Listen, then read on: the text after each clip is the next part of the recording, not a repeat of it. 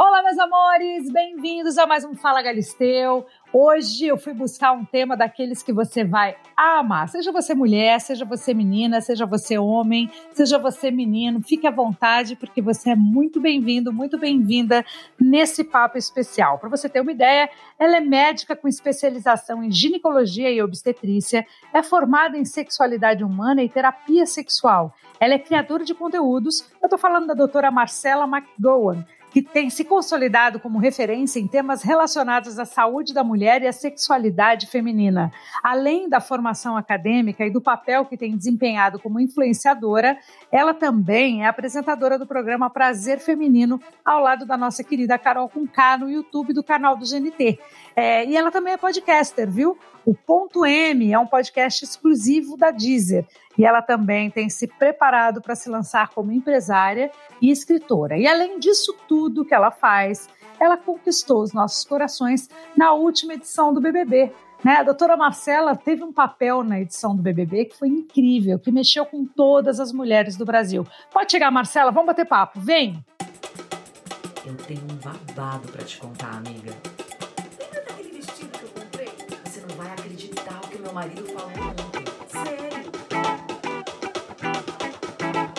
Fala, Galisteu. Marcela, sua linda, muito além do BBB, você vem conquistando cada vez mais espaço ao propor um papo bem franco sobre sexualidade e autoestima nas redes sociais. Como é que se destacar ao promover a parceria feminina e ao propor um papo franco sobre sexualidade? Ah, é muito bom, né? Para mim é muito legal poder trabalhar com uma coisa que faz parte do meu propósito, assim, que continuo linkando com a minha profissão, mas ali a comunicação, né? E ao mesmo tempo vem uma responsabilidade, né? Dá aquele medinho, é. Adriane. Tudo que você vai falar, que você vai se posicionar, a gente fica com medo, porque realmente agora o alcance é um alcance muito maior.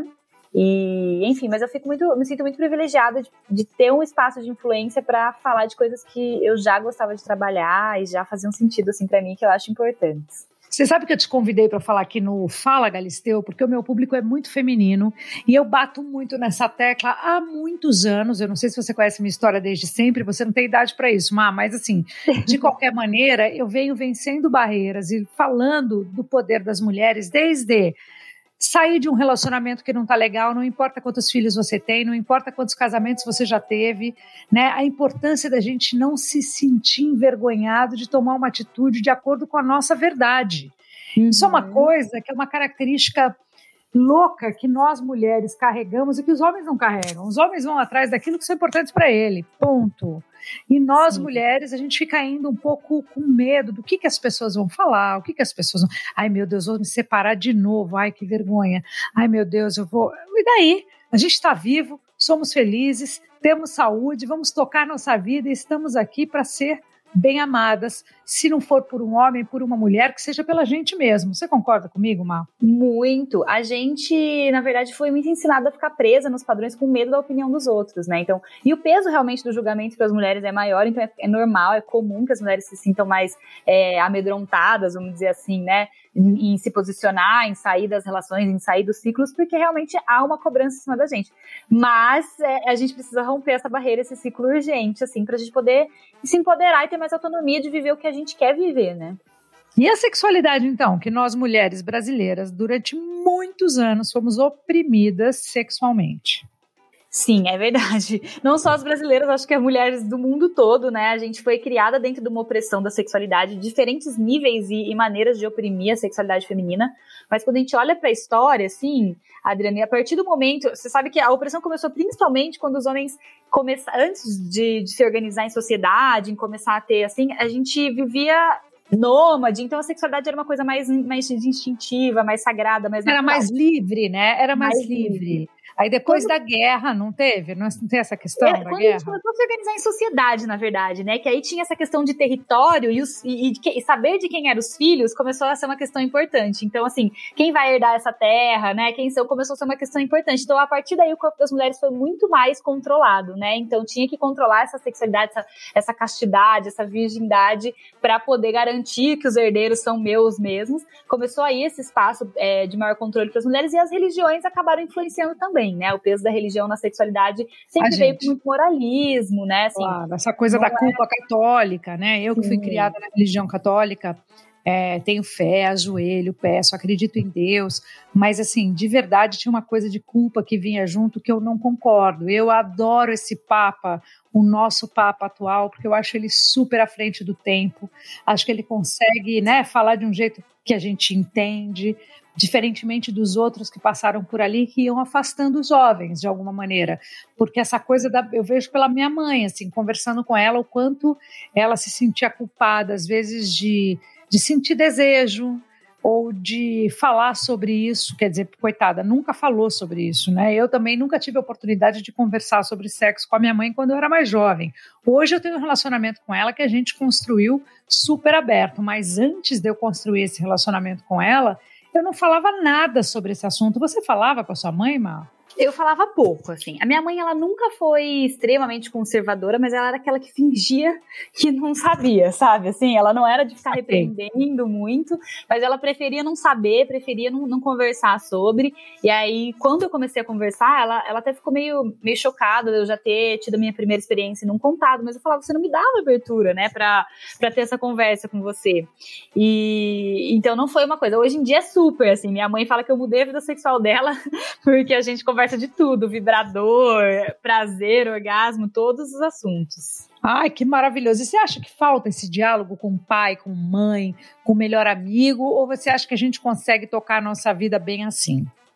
Eu acho que falta. Eu acho que os espaços de conversa sobre sexualidade, principalmente de uma maneira muito franca e honesta, que não é porque assim, às vezes a gente fala é, de sexualidade, principalmente os homens, mas fala muito no registro de performance, né? Então conversa sobre coisas incríveis que aconteceram, coisas que deram muito certo e tal, e conversa pouco sobre vulnerabilidade mesmo, sobre as dificuldades da vida sexual, né? Sobre é, as fases que você passa e como isso vai mudando a sua sexualidade. Porque o que eu acho que acontece, com, que eu vejo muito com sexualidade, as pessoas, quando elas têm uma questão, elas se sentem tipo assim, eu sou a única pessoa do mundo que tem esse problema. Ah, Sabe, isso sem única- dúvida nenhuma. E eu acho que quando você conversa, né, além de vocês juntas entenderem a situação como muitas de nós passamos por essa situação, e a gente se ajuda a desconstruir também outras ideias. Cada uma vai trazendo é, pontos de vista, você vai desconstruindo. Eu acho que é essencial falar de sexualidade de uma maneira mais saudável, mais tranquila.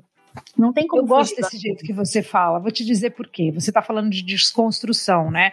Porque às vezes as pessoas falam: ah, o que, que essas mulheres estão falando? Ela é toda bonita, loira, tem dinheiro, a outra participou do BBB, a outra já é famosa, tem não sei quantos milhões de seguidores. Ah, Galisteu é Galisteu, apresentadora, já tem filha, casar não tem problema. Gente. Essa visão das pessoas, né, essa glamorização sobre as pessoas que têm um destaque na mídia, ou que têm a possibilidade de se comunicar de outro jeito, né? Ou que tem um caminho da comunicação mais aberto, faz com que as pessoas se enganem muito em relação a, a, a essa coisa da, da- de, de olhar uma pessoa nas redes sociais, de ver o tamanho dela e achar que ela é menor. Você entende o que eu estou dizendo? Sim, de projetar como se a gente fosse. Eu não tivesse Muito maior, problema, né? né? Fosse Exatamente. Exato, sim. E é legal você falar disso, porque eu acho que as mulheres, de alguma forma, nós, eu tô falando que se a gente pode falar mal da gente, somos nós, né, mulheres? Aqui a gente está no nosso clubinho e a gente sabe onde é que o calo aperta. Eu tô sempre defendendo as mulheres, mas nós, eu sou de uma geração que a mulher não era amiga de mulher. Uhum. E essa é uma geração nova agora que eu percebo que as redes sociais elas realmente trouxeram para gente uma possibilidade diferente. Eu me vejo comprando barulho de mulheres que eu nunca nem vi na vida. E eu me vejo defendendo uma história de mulheres que eu não conheço. Isso é graças à rede social, né, Marcela? Sim, é um movimento muito forte hoje em dia, eu acho que, que, que vem de quebrar essa ideia da rivalidade feminina, né? Porque a rivalidade feminina ela é uma arma muito forte do patriarcado que deixa a gente isolada, né? Então a gente fica distante uma da outra, inimiga uma da outra, né? Entre aspas, mas assim, achando Claro. que, uma, que, é, que é inimiga uma da outra, e isso enfraquece, porque você não apoia, né? Você não conta com apoio, você se sente intimidado de falar com outra mulher sobre questões ou de solicitar o apoio de outra mulher. Então, as redes sociais e essas discussões, eu percebo que ultimamente o movimento tem sido muito esse, de entender que nós não somos inimigas e que quando a gente se une, a nossa força é muito maior. E que se a gente está lutando por ideais, assim, juntas, com certeza a gente vai muito mais longe, assim, não tem. Não, que legal que você está notando isso, porque eu percebi isso nitidamente, da minha geração, que é um pouco diferente da tua, Porém, a tua também ainda não era muito liberada, né? Essa coisa da, da mulher, assim, ai, somos super amigas. Sim. Ainda tinha dois pés atrás. Eu tinha dez, a sua geração tinha dois, uhum. e acho que a próxima geração vem sem pé atrás, né? Vem mudando. É, era aquele discurso do ai, prefiro ser amigo de homem, porque mulher é, é, falsa, né? A gente escutou muito isso, né?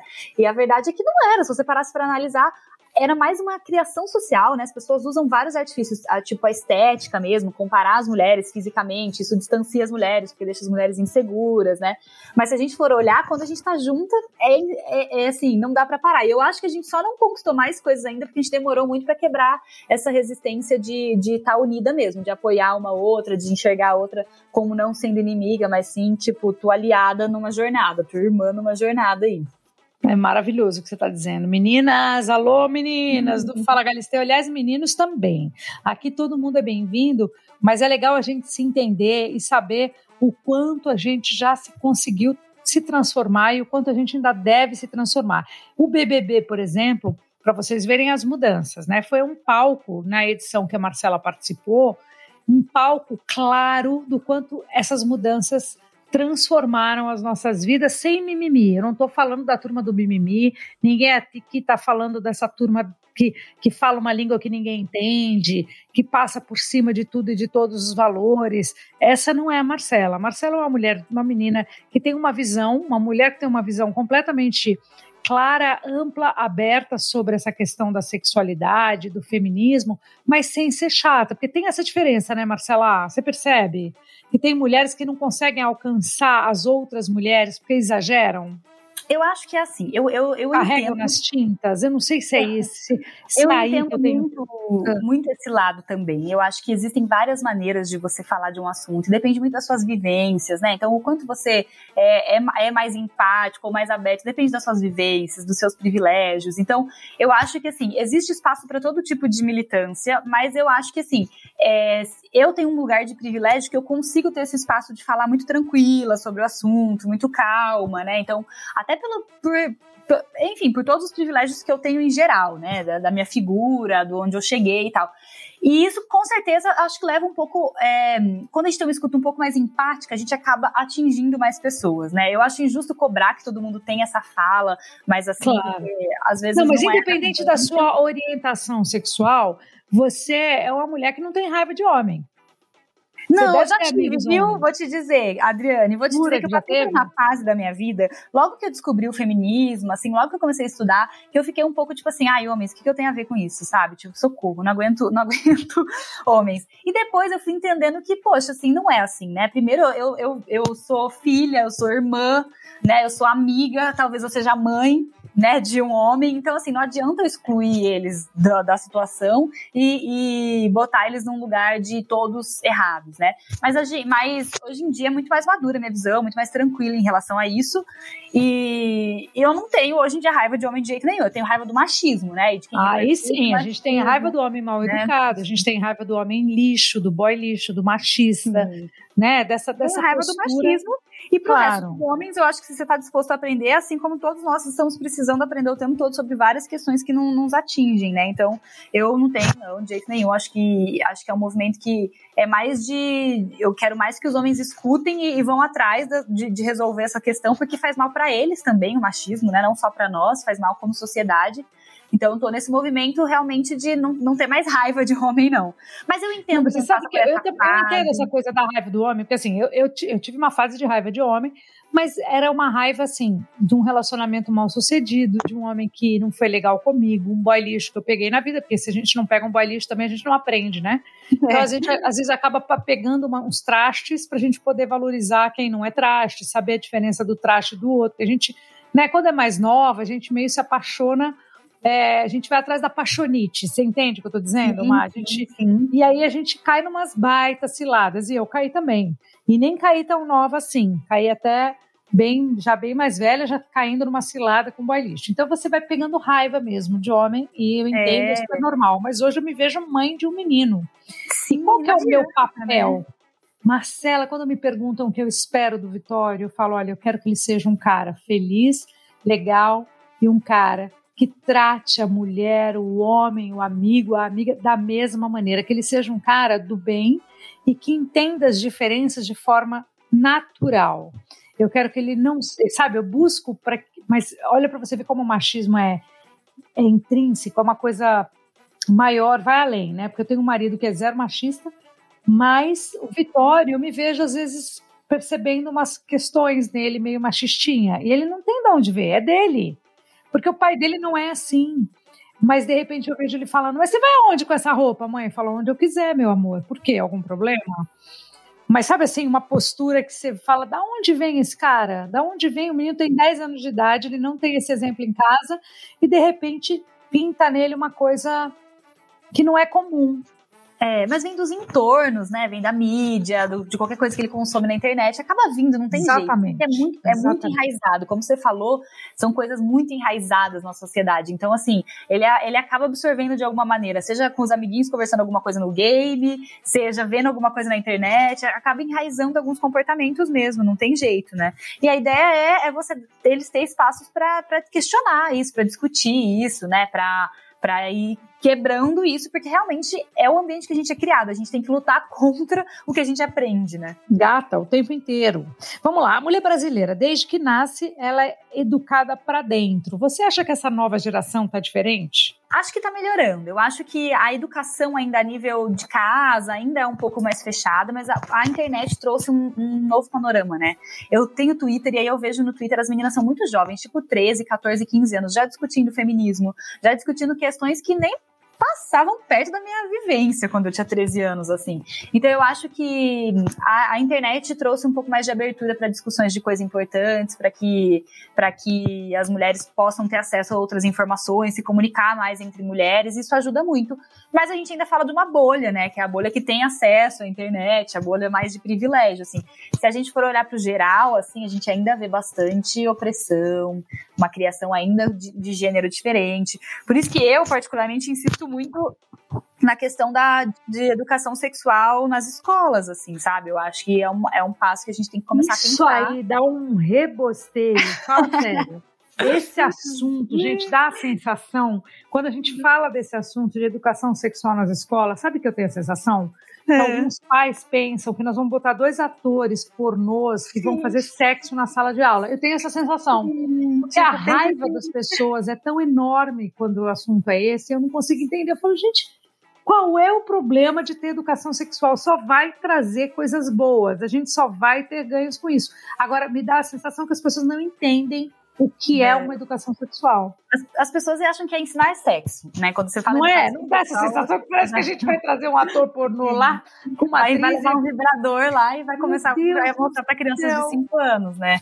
E não, né? A gente tá falando de sexualidade, a gente tá falando de gênero, disso que a gente tá conversando, né? Educar papéis de gênero, por que que isso é papel de mulher, porque isso é papel de homem na sociedade, sabe? Questionar essas questões, é educar para as pessoas serem mais abertas a diversidades, entender, respeitar a sexualidade dos outros. E aí é, é adequada para cada idade, né? Porque com um adolescente de 14 anos você já pode conversar de sexo, de prevenção, né? Com uma criança de 7 você vai conversar de consentimento, né? Como é que é o corpo dela, quem pode ou não tocar no corpo dela. E assim, e vai discutir outras questões, gênero, né? Porque é, é, que é coisa de menino, que é coisa de menina, por que isso não precisava existir, enfim.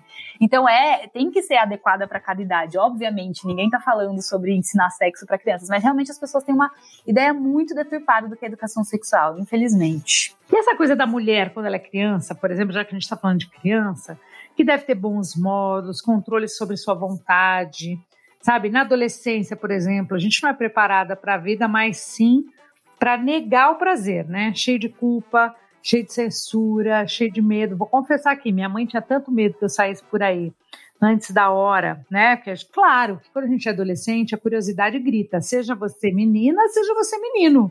Todo mundo fala dos hormônios masculinos na adolescência e ninguém fala dos, da, das mulheres, né? Na adolescência, já reparou? Não fala. Adolescente, vontade de transar é só dos meninos, menina não tem.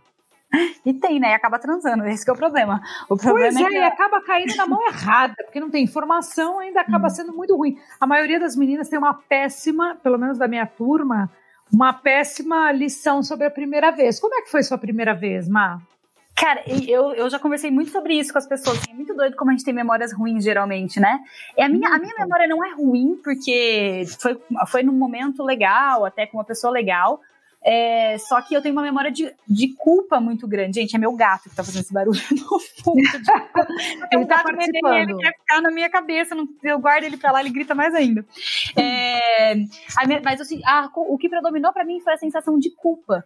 E não a sensação de prazer, nem de desfrutar. Então, como Pra é? também. E eu também não, não soube exigir preservativo, porque eu não sabia que eu tinha direito de exigir um preservativo, eu nem sabia que eu tinha que usar um preservativo. Eu não soube fazer nada que me desse prazer, então eu fiz, assim, eu fiquei lá, na verdade, à disposição da pessoa. Por mais que foi uma pessoa que eu gostava, era uma pessoa que foi bacana comigo, foi uma, uma, uma, uma primeira vez que eu não tava nem presente, vamos dizer assim, sabe? Eu tava ali cheia de medo, de insegurança, de culpa, não sabia nada que eu tinha que fazer naquela situação. Então, Você sabe que falo essa coisa da culpa, ela é tão violenta na cabeça das mulheres, e essa é uma característica tão feminina e tão intrínseca na nossa história, que vem lá de trás, e para arrancar isso das nossas vidas sozinhas, a gente conseguiu. Mas a gente conseguiu porque a gente persistiu. Eu fico pensando nas mulheres que não conseguem, porque tem muitas mulheres nesse momento que a gente está falando isso, elas estão ficando vermelhas, elas estão elas com vergonha dessa conversa, tem gente com medo Muita de acessar essa conversa. Para ouvir essa conversa. É, nem, nem, nem entra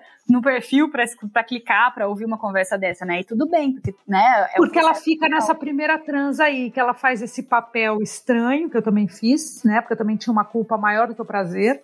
Uhum. E eu falava, minha Nossa Senhora, minha mãe vai descobrir, agora eu vou ser uma, uma puta, uma piranha, é assim que todo mundo vai me ver, eu vou sair desse lugar aqui, todo mundo vai saber que eu transei. Eu tinha uma relação Uhum. muito culpada sobre tudo aquilo, tive zero prazer durante algum tempo, tá? Não foi na primeira vez, foi durante algumas vezes. É, e aí, ao mesmo tempo, eu louca para experimentar essas novidades, para testar é, tudo que estava acontecendo na minha cabeça, quer dizer, só na minha cabeça, e não podia trocar isso com a, com a minha família. E eu fico Sim. imaginando que tem muitas mulheres que ficam. E eu, na minha cabeça, eu tinha certeza que aquilo não era. Eu falava, não, não é possível que isso é o que todo mundo fala. Não, não, não, não é isso. Eu estou apertando algum botão errado. Eu sabia dentro de mim que tinha alguma coisa que não estava certa. Eu, eu- a sensação que você descreveu agora foi muito doida, porque quando eu tive a primeira vez, eu pensei, ué, é isso? Porque eu também não É isso. tava. Porcaria. É isso aqui, eu vou ficar me sentindo mal no dia seguinte, não era pra ser uma coisa boa, né? Não era uma coisa tão falada, que é tão incrível, não sei o quê. Mas é, a gente vem com esse peso. Culpa é uma coisa que, como você falou, acompanha a gente em tudo, né? A gente não come sem culpa, a gente não transa sem culpa, a gente não faz nada, a gente não, não abre mão de pessoas, a gente não fala não sem culpa. As mulheres realmente vêm com uma culpabilidade desde sempre na educação, assim. E, e no sexo, cara, é inevitável que adolescente vai transar, que em momentos você vai transar, assim. Então, é melhor que faça isso muito bem orientado, né? Não adianta se É melhor, né? É melhor saber que é para ser prazeroso do que para ser servi- sabe, subserviente. Mas olha, a nossa culpa e a nossa vergonha vem antes disso. Por exemplo, os próprios pais têm vergonha de falar o nome da vagina. Aliás, eu nem sei mais como é que chamar, se é pepeca, perereca, xoxota, buceta, vagina, eu não sei. Porque assim, o cacete, o caralho, o pinto, o peru, vem muito mais simples e muito mais fácil do que a xoxota, a pepeca, a perereca. Concorda comigo ou não? Sim. E os termos, presta atenção como a gente não usa, a gente não nem aprende a dar muito nome, assim, né? Se você falar pênis, nem é uma palavra que incomoda tanto as pessoas. Agora, se você falar vagina, vulva, né? Que o nome correto por fora é vulva, né? Quando a gente Ah, tá vulva não faz, faz parte é- do meu vocabulário, vulva. Faz parte do Tá seu, vendo? vulva. É, do meu faz hoje em dia, né? Porque eu Ah, realmente não. aprendi muito a usar, assim. Vagina, vulva, é como se fosse uma coisa muito incômoda. Aí a gente usa piadinhas, nomezinhos, ou pra infantilizar, pra isso ficar menos pior, ou pra debochar, né? Então a gente sempre procura termos pra fugir de falar de um termo que é normal, né? Que é vulva ou vagina, se você estiver falando do canal vaginal. E, mas realmente a gente fica usando esses nomes, é, é tão, é um terrorismo tão grande em falar da sexualidade feminina que é- tem um apagamento até dos termos mesmo utilizados, assim. Mas o nome correto seria vulva mesmo? O nome da região externa ali, onde a gente tem os lábios, é vulva, e o nome do canal, né, é vagina. As questões sobre sexo, elas geram constrangimentos e são respondidas de maneira incompleta na maioria das vezes, quando são ignoradas. É, se ela deseja algo mais, lhe vem inconsciente ou consciente a ideia de que não é certo. Como você acha que isso é para gente, para nós mulheres? Quando a gente quer fazer alguma coisa que vai além do papai e mamãe. Que é, fala. tudo, né? Pra, já, como a gente falou, para começar a viver, a gente já vem com essa ideia que é errada e depois sempre, né? A mulher, a gente é educada para ficar num papel de desejada, não de ser desejante. Então a gente não entra muito em contato com o que a gente deseja. A gente Ah, sempre tem a coisa do homem caçador, né? É, a gente sempre aprendeu a ser a, a, a, como, a, A prenda, né? Aí você fica só lá, você só se enfeita para você ser escolhida e para que as decisões sobre o seu sexo, sobre o seu corpo sejam tomadas por outra pessoa, né? A gente não é educada, nem é ensinada e nem se vê nesse papel de desejante. O que é que eu desejo? Quais são os meus desejos? O que, que é que mexe na minha fantasia? Como é que eu sinto prazer? Quais são os lugares do meu corpo que eu sinto prazer? A gente tem pouco contato com isso na, na nossa vida sexual, na nossa educação sexual, na nossa vivência sexual mesmo, né? Principalmente as mulheres heterossexuais, que a gente reforça ainda mais, né? Não só, mas a gente reforça ainda mais esse estereótipo da, da caça ali mesmo, né? Então, quando a gente começa a perceber algum desejo, geralmente a gente quer fechar. Ele, a gente não quer verbalizar jamais, né? Eu recebo muita mensagem de mulheres falando isso. Ah, eu gostaria de falar pro meu parceiro isso ou aquilo, mas não tenho coragem. Ah, eu tive um sonho assim, assim, assim. Será que tem alguma coisa errada? Sabe? Sempre se culpabilizando por simplesmente desejar, por simplesmente fantasiar, por simplesmente querer expressar sua sexualidade, seu prazer da, da maneira que achar que, que vai funcionar, assim. Então, Que realmente. triste isso, né? Que coisa. E você sabe, você acredita que tem fantasias, sejam elas femininas ou masculinas, mas vamos falar das mulheres, que é essa a nossa conversa, que elas, elas precisam ficar só na fantasia mesmo, porque a gente não está preparada para realizar? Eu acho que assim, na- eu falo que na cabeça vale tudo, e aí quando você vai tornar realidade uma fantasia, você tem que ter um pouco mais de consciência, assim, né? Porque assim, na nossa cabeça a gente controla todos os fatores, né? Então vamos dar uma situação que eu escuto muito, homenagem, por exemplo. Ai, homenagem na sua cabeça, você controla todos os fatores ali, vai ser assim, vai ser assado, vou fazer assim, vou fazer assado. Na imaginação funciona bem. De repente, na hora, você tem ciúmes, de repente, na hora, um, um sobra, de repente, na hora, alguém não tá tão empolgado. Sei lá, pode acontecer mil coisas. Então, tem que levar esses fatores em consideração. Que na hora que você for realizar uma fantasia, você tem que pensar que ela não vai ser perfeita igual é na sua imaginação, né? Ela tem chances de acontecer outras coisas e tem que ser muito conversada. Fantasia é um negócio para você realizar, tem que ter muita abertura, conversar para você ficar tranquila, porque se der errado, você só vai dar risada, só vai ficar de boa, não vai ser um peso muito grande, né, que vai te fazer se fechar para outras coisas. Mas assim, pode sair ou não da imaginação, mas para algumas pessoas funciona muito bem ficar só na imaginação, não precisa necessariamente realizar, não. Agora, essa coisa do homenagem, você tocou num assunto muito importante, na minha opinião, porque a- até onde a gente escuta a conversa, essa é uma tara absolutamente masculina, né? De ver duas mulheres se beijando, duas mulheres transando, duas mulheres juntas. E as mulheres, elas, elas, eu não sei se elas têm essa, essa fantasia ou elas têm a vontade de agradar quem está do lado delas, no caso de ter um namorado que pensa nisso, um marido que fala disso, ou um casamento, às vezes, falido, e o marido fala: tá falido porque você não faz as coisas que eu peço, porque você não realiza as minhas fantasias, e aí vai botando cada vez mais a mulher nessa parede, e ela acaba trazendo para ela essa coisa do, do homenagem, que é uma saída que ela tem para agradar. Você sabe se isso é uma fantasia feminina ou se é uma fantasia, mais uma vez, das mulheres tentando agradar os homens? Ó, quando a gente avalia o ranking de fantasias, ela, ela aparece também para as mulheres como uma grande fantasia, assim, sabe? E, inclusive, aparece muito para os homens a fantasia de ter outro homem, tá? É que, É que eles não assumem, né? não confessam, né? Mas quando a gente vê nos- nas pesquisas de sites que trabalham com fantasias, ou até mesmo do pornô, a gente vê que, que há um interesse muito grande. Eu acho que tem mulheres que se interessam, como eu te falei, as mulheres ainda não estão habituadas a, a se ver nesse lugar desejante, sabe? De eu perceber quais são as minhas fantasias. Então é muito menor o número de mulheres que quer realizar fantasias do que o número de homens, acho que por isso. E.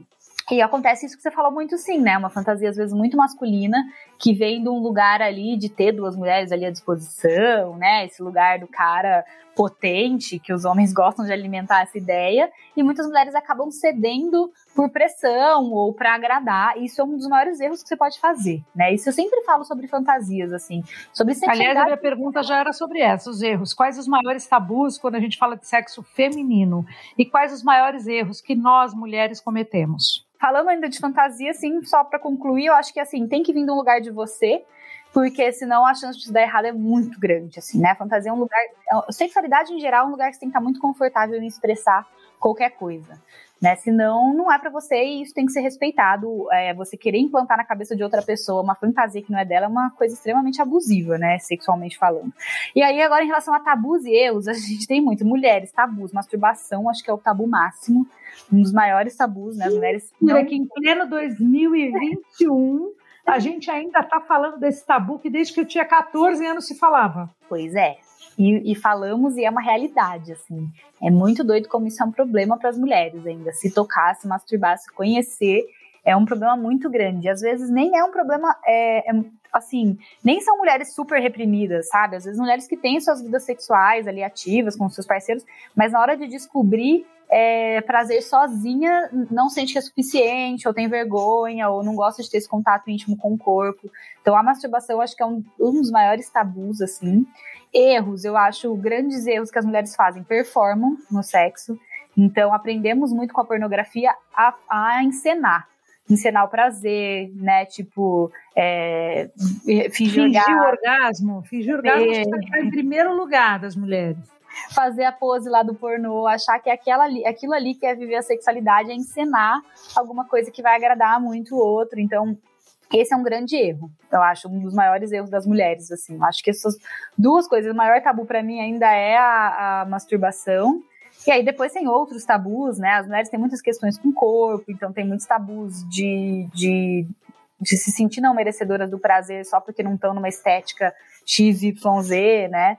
Tem muita tem muito tabu com, com desejar coisas diferentes, então se vê num lugar de fantasias, de desejando outras coisas também mexe muito é, com esse lugar das mulheres de tabu, acho que são os maiores. E erros, para mim, o erro maior é isso: é performar no sexo, então fazer um sexo que você encena uma coisa para agradar a outra pessoa é o maior erro que as mulheres podem cometer, assim, porque isso acaba influenciando até na sua libido em algum momento, né? Você deixa de, de ter vontade de transar, porque se não é um negócio que é satisfatório para você, se é só um negócio que te exige muito ali, seu cérebro em algum momento vai dar uma cansada de fazer isso.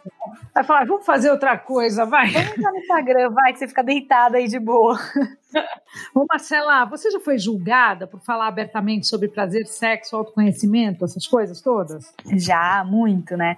No começo mais, assim, quando eu comecei, eu era casada. Então foi, acho uma, a fase de mais julgamento, assim, morava no interior, era casada, então as pessoas falavam muito, assim, nossa, que uma mulher casada presta esse papel, que não sei o que, era, eu via muita coisa bem, bem direta mesmo, assim. Hoje em dia eu escuto menos coisa direta. O que eu escuto mais hoje em dia não é nem o julgamento, é muita gente. É, você mexe nos pontos, porque assim, para você falar de sexualidade, Adriane, não tem como você não falar de machismo, não tem como você falar da, de todas essas questões. Então, quando você mexe com isso, você mexe com uma estrutura social muito forte, né? Então, a, a, o que eu recebo mais hoje em dia é gente assim, tipo, eu já recebi assim: para de incentivar as mulheres a não. É, para de convencer as mulheres que não existe é, orgasmo com penetração. Tipo, nem todo mundo é sapatão igual você. Tipo, até isso eu já recebi. Nossa e aí eu assim, senhora. amor, eu não tô convencendo ninguém, eu tô explicando anatomicamente para as mulheres que a chance maior do orgasmo é, é é no estímulo clitoriano, não é na penetração. Não é que a penetração não é importante tal. Então eu recebo muito mais quando eu vejo que mexe, ou quando eu faço alguma piadinha, sabe? Tipo, ah, sexo com homem brincando, assim, né? Que eu falo que é, que é reparação histórica a gente zoar homem, né? É, brincando. É claro, a gente tá aqui querendo só dar uma, sacana, uma sacaneadinha, nada mais. Só uma, brincadeira, só uma brincadinha, né? E aí, às vezes, eu recebo represária muito mais nesse sentido, assim. Eu vejo que é muito mais do machismo muito enraizado e de mulheres mesmo, nem é tão de homens também, mas de mulheres também. O machismo muito enraizado e aí mexer nessas crenças, nessa estrutura, acaba incomodando as pessoas, assim. Então, hoje em dia, o que eu recebo mais é em relação a isso. Nossa, eu devo ficar chocada, Marcelo, porque assim, você tem, um teu, tem o teu público que mais ou menos tem a sua idade, que hoje é... Quantos anos você tem, Mar? 32. 32. Então, tem uma turma aí de 18 a uns 40 que estão ali te ouvindo, certo? Sim. Mas agora imagine uma mulher de 60, Sim. imagine uma mulher de 70, que hoje uma mulher de 70 anos, ela, ela tá numa roda com meninas de 40, com mulheres, não é? Hoje está todo mundo mais, uma mulher de 70, ela não está tão distante não, da vida. Não. Hoje mesmo, eu tô aqui de férias com meu filho, né? E eu tenho uma roda de meninas na praia, de amigas amadas. Eu tenho 47 anos, tem meninas de 38, tem meninas de 23 na mesma roda e tem uma, duas senhoras de 70 anos que participam de todas as conversas com olhares diferentes, com outro tipo de, de visão, mas estão participando da mesma roda, o que eu particularmente acho isso incrível. Sim, eu, eu acho que a gente né, acompanha as histórias das meninas e das mulheres de um jeito. A, a, você vai aprendendo né, a, a enxergar por outro, com outra visão, de outro ângulo, certo? Mas Sim. eu imagino que para uma mulher acima de uma certa idade, que tem uma verdade enraizada, deve ser difícil ter que encarar as coisas que você fala. É, e você acha que isso tem jeito, Márcia? Você acha que vale bater água mole em pedra dura, tanto bate até que fura? Ah, eu, eu acho porque assim, é... eu não posso desistir, né? Eu tenho que continuar falando. Aí a abertura das pessoas para ouvir ou não ouvir vai, vai depender muito das vivências delas, assim, né? Do quanto elas estão dispostas. Eu pretendo falar até cansar. Então eu acho que eu acho que vale a pena. Eu já atendi muitas senhoras quando eu tinha consultório, assim, que a gente transformou a vida sexual delas, porque só com conversa, sabe? Só com tirando essas crenças, só com explicando coisas muito básicas, assim. Então eu vou sempre continuar falando e eu acho que as, as pessoas hoje em dia estão muito mais abertas, assim. E as mulheres estão, mesmo. Uma mulher de 60 anos, como você falou, de 70, é uma mulher jovem, sabe? Vivendo a vida dela, vivendo sexualmente. Então, não é mais aquela aquela história tão do passado, que era aquela mulher é, muito presa, com 70 anos, que a vida já tinha acabado na cabeça dela, né? Então, eu acho que vale a pena falar e vale a pena. A abertura de cada uma vai, vai depender muito, né? Do quanto ela tá disposta ou não. E eu sempre tento usar uma linguagem afetiva, assim, muito afetuosa para falar, sabe? Porque eu acho que aí você escuta e, e o que você quiser disso, você leva para você sabe? Assim, porque por isso que às vezes as pessoas me falam muito assim: ah, às vezes você podia fazer mais escrachado, sabe? Falar de sexualidade de uma maneira mais mais assim, humor, assim. Porque isso vem demais na internet. E aí eu falo, mas o meu caminho é para essas pessoas que não chegam ali, sabe? Porque às vezes a, a sexualidade com humor é muito para algumas pessoas, né? A, a você falar a com mais tem que estar já mais... bem mais evoluída, né? Para poder rir disso e achar graça, hum. entendo. Ou, pra, ou às vezes você até ri, mas você não reflete que é para você, sabe? Então, é, você ri como piada, né? Eu quis usar essa linguagem, mas que era uma linguagem que eu usava muito em consultório, que eu acho que é uma linguagem que te aproxima, sabe? Você sabe que você está num espaço de segurança para ouvir sobre o assunto e sem julgamento e sem precisar ficar com vergonha. Então, é, é isso que eu tento transmitir. E aí eu espero que quanto mais, cada vez mais mulheres em mais faixas etárias estejam abertas a escutar, né? Marcelo, o que é o prazer feminino para você? Além do meu programa. É, então, por falar em prazer feminino, você, você apresentou no GNT, do lado da Carol com K, esse programa. Por isso que eu também já estou perguntando isso. Mas o que é para você o prazer feminino? Gente, o prazer é uma coisa muito subjetiva, né? Mas a sensação de bem-estar que você obtém de alguma coisa que você faz que, que, é, que é boa, né? Que te dá uma sensação boa, um feedback bom, químico, cerebral, emocional, né? Então, o prazer feminino ele pode vir em muitas, é, em muitas sutilezas, depende do que você está buscando. Às vezes é um, é você quer um sexo por, falando em sexo, às vezes você quer um sexo só por intimidade, nem quer gozar. Às vezes você quer gozar, às vezes, então o prazer ele é muito subjetivo, mas eu acho que é a sensação máxima de que você está satisfeito e que aquilo ali te fez bem em alguma esfera. Maravilha. Aliás, eu falei do programa, né, é, do Prazer Feminino com a Carol Conká, e ela tá no Big Brother para surpresa de todos nós, porque assim, juro, quando falaram o nome dela, eu falei, não, tô acreditando. Ontem eu participei da rede BBB e eu falei, meu Deus do céu, Carol com K no BBB, como é que vai ser isso? A sua torcida já é para ela? Cara, eu também fiquei chocada. Todo mundo me perguntou, você sabia? Eu falei, gente, eu não sabia. Essa bandida conversou comigo normal até o último dia que ela pôde. É, mas tudo bem, eu não julgo não, porque quando eu fui eu também não quis contar para ninguém. Eu. Ah, é, ela é a pessoa que eu conheço mais intimamente. Eu conheço a Poca também, que também é outra mulher muito legal que eu conheço mais intimamente é a Carol. A princípio, minha torcida dela, mas temos um game aí gigante para acontecer, né? Então, é, às vezes isso não faz você gostar menos dela, mas faz você torcer mais para outra pessoa, né? Sim, mas eu, eu, eu, eu adoro a Carol, eu acho ela uma mulher maravilhosa. Ela tem histórias engraçadíssimas, ela se posiciona, então eu acho que ela é uma grande candidata, uma forte candidata, e ela tem agora, de princípio, meu apoio é todo dela. e aí, ao longo do jogo, vamos ver como as coisas se desenrolam, porque Big Brother muda muito, né? Mas aqui ela vai perder meu apoio, não vai de jeito nenhum. É o que eu acho também. Eu acho que o Big Brother muda. Eu também tenho as minhas torcidas, também adoro a Carol, adoro a Pouca. A própria a, a Dias, sabe? A atriz. A Carlinha. A Carla Dias, ela é um doce, é uma menina que eu acho que ela é a que mais vai pegar lá dentro, hein? Eu Você acho. Ela, ela tá com um favoritismo bem grande, né? Não, eu, pegar que eu falo boy, tá? Pegar, Ah, pegar. pegar boy. Beijo das catadas. É, eu acho que Sério, ela aquela vai- carinha? Aquela carinha. Escreve que eu tô te falando. Vamos ver se eu tô com uma. Se eu tô com minha sexo, minha. Como é que eu falo? Com a minha mediunidade sexual funcionando. A intuição boa. Com a minha mediunidade sexual. Muito bem. Vamos lá. A cada cinco perguntas que você recebe no seu Insta, três são sobre o seu relacionamento com a Luísa, pelo que eu percebi. Ó, três são de sexo, duas são sobre a Luísa, eu acho. Cara, é, uma- é impressionante. Eu abro, eu abro caixinha de pergunta atualmente e é realmente quase que eu falo, gente, vai lá no perfil dela, pelo amor de Deus, sanar a curiosidade de vocês. Mas recebo muita pergunta sobre ela atualmente, muita. Você já se acostumou com isso? Você acha que isso vai fazer parte ou isso te incomoda? Ó, eu acho que é faz parte, eu entendo isso hoje em dia. Entendi muito bem no pós-Big Brother como essa questão das pessoas é, chiparem relacionamentos e tal. É, eu tô no momento de, de falar menos ainda. Eu acho que a gente. No começo, eu sou muito de energia, assim. Eu acho que a gente tá num momento de construir ainda as coisas, né? Então, quanto menos interferência, eu acho melhor no começo, assim. Então, eu respondo menos, eu não, não tento não expor tanto, assim, ficar respondendo tanta coisa pra dar uma, uma preservada, assim. Mas é normal, faz parte, ela é pública, eu também sou, as pessoas têm curiosidade. É o primeiro relacionamento que eu assumi no pós-BBB, né? É o primeiro relacionamento homoafetivo que eu, que eu assumo publicamente. Então, normal que gere curiosidade. Quem que tomou a iniciativa do primeiro beijo? Foi você ou ela? E eu.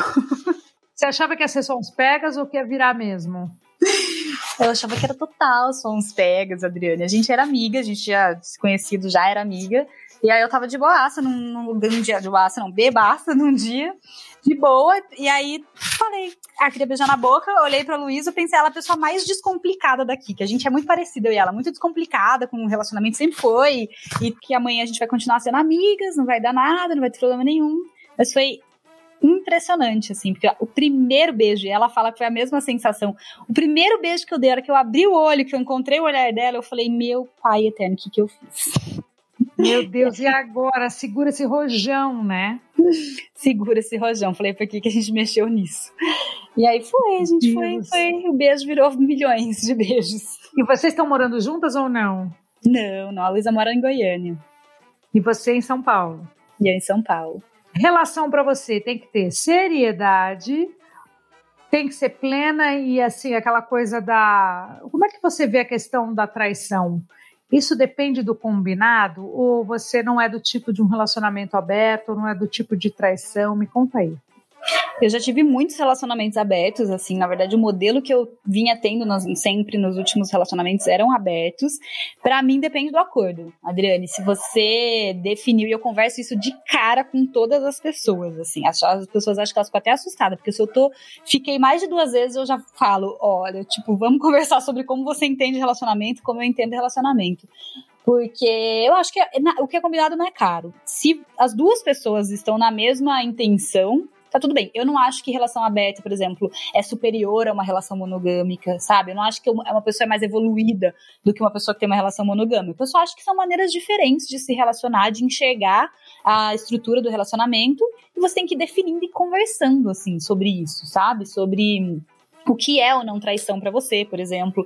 A gente, a gente entra, o problema da monogamia é só porque a gente entra nas relações como se isso já fosse um acordo pré- pré-estabelecido. Não tem espaço para discutir outra opção e não tem espaço para falar sobre o que me incomoda, o que te incomoda. Aí a gente fica brigando, fica ciumento, fica chato, porque às vezes para você, para mim, tudo bem você falar com seu ex, para você não. Eu falar com o meu, então tem que ser conversado, sabe? Tipo, qual é o seu limite? Qual é, como é que é? O que, é traição para você? O que, que não é, né? Eu sou bem tranquila de, de- disso, eu sou muito aberta, assim, eu sempre deixo isso muito claro nos meus relacionamentos. Para mim é muito, se quiser mudar em algum momento, ah, agora tá fechado, agora eu quero abrir, para mim é muito tranquilo.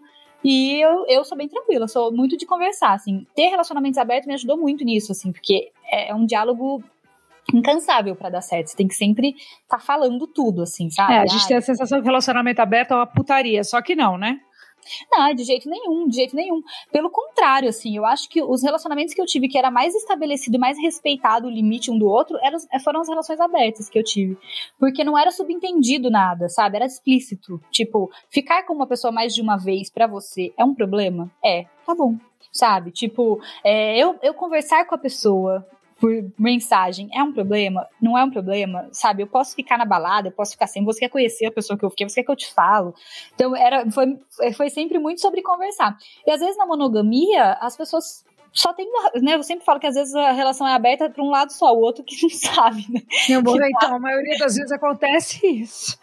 E é tão injusto, sabe? Quando você tem a oportunidade de conversar. Eu sou muito tranquila, assim. Eu acho que hoje em dia minha relação é, é monogâmica, mas eu já disse, tipo, a qualquer momento para mim, se você disser que não, né? Ou se eu disser que não, a gente tem que conversar sobre isso, né? E acho que é. Marcela McDowell, de onde vem esse sobrenome? É escocês meu sobrenome, meu avô era escocês. Nossa, achei tão americano, McDowell, não é? Americano? McDowell. É, não, é bem escocês, viu? É bem daquela região também ali. É bem. Vamos bem dar uma norte. rapidinha? Bora! Então vamos lá, ó. Contra ou a favor, tá? Tá bom. Casar virgem. Eu sou sempre muito da, da, escolha dos outros, mas eu vou dizer contra, assim. Contra se isso for uma imposição ou se você tá casando virgem por questões morais, assim. Contra ou a favor, tá? Só vale o contra ou a favor. Então tá foi bom, contra. Então contra. Masturbação. Ah, super a favor. Monogamia. Eu sou a favor. Relação aberta. A favor também. Relação a três. A favor. Voyeurismo.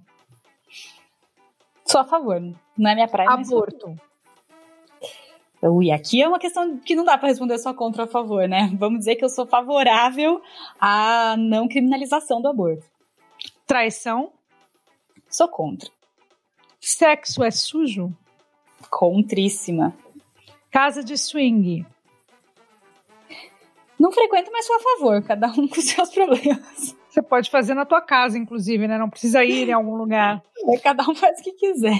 Cada um faz o que quer. Para terminar, que perfil sobre sexualidade e autoaceitação que você indica pra gente seguir já?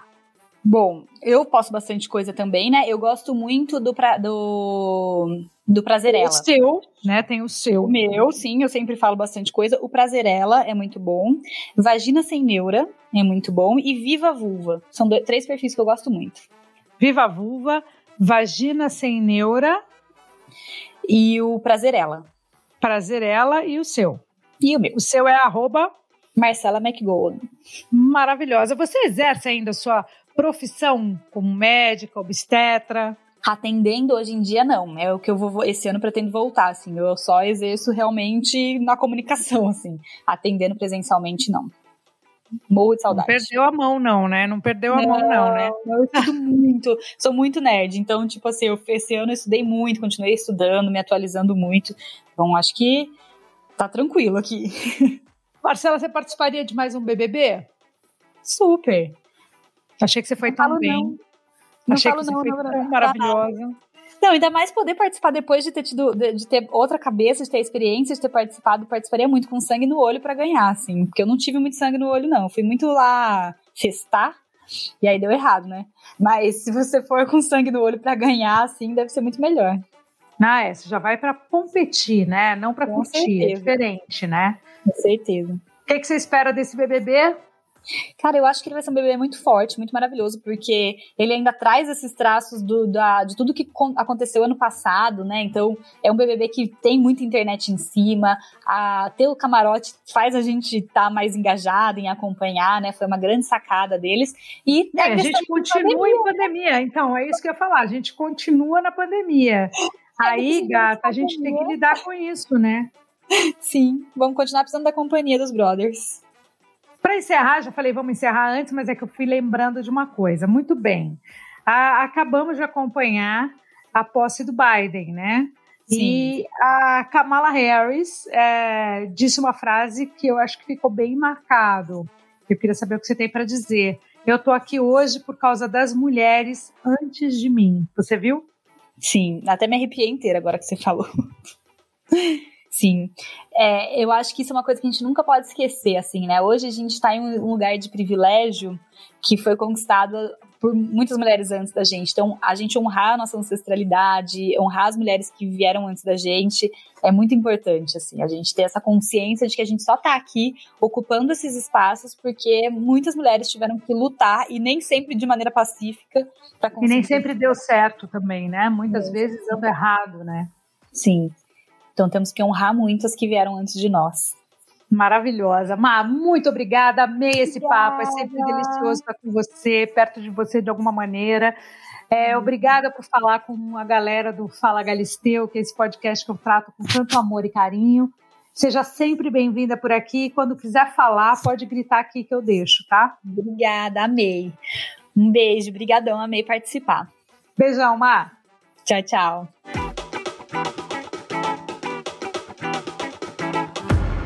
Fala, Galisteu.